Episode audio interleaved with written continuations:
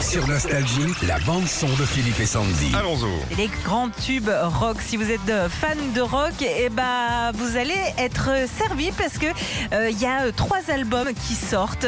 Il y a déjà le nouvel album de Scorpion. Il s'appelle Rock Believer et voici un extrait. Scorpion, quoi. J'adore. C'est fou, c'est Scorpion. J'ai l'impression qu'il a enregistré en 80, ça. Retour aussi des Midnight Hall.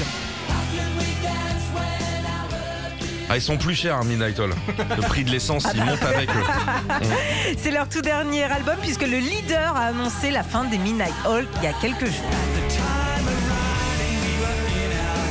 Mais ils faisaient encore des trucs, Midnight Oil. Un petit peu, ouais. Mais c'est qui c'est qui passait les disques Bon, t'as des radios un petit peu, un peu partout, rock. mais ils avaient fait une pause puisque le, le leader avait été devenu ministre de l'environnement en Australie. Ah ouais Ouais. Oh la vache. Il en sait des choses. Et puis euh, le dernier album qui sort ce matin, c'est celui des Tears for Fears. Après 20 ans d'absence, ils ressortent un album qui s'appelle The Typic Point et ils seront avec Guillaume Aubert euh, le vendredi 18 mars. Il connaît du monde, lui. hein. Sur Nostalgie, hein, je précise. Ah oui, ils seront pas chers. Eh, les gars, ils seront en Buffalo Grill de la porte de Clichy.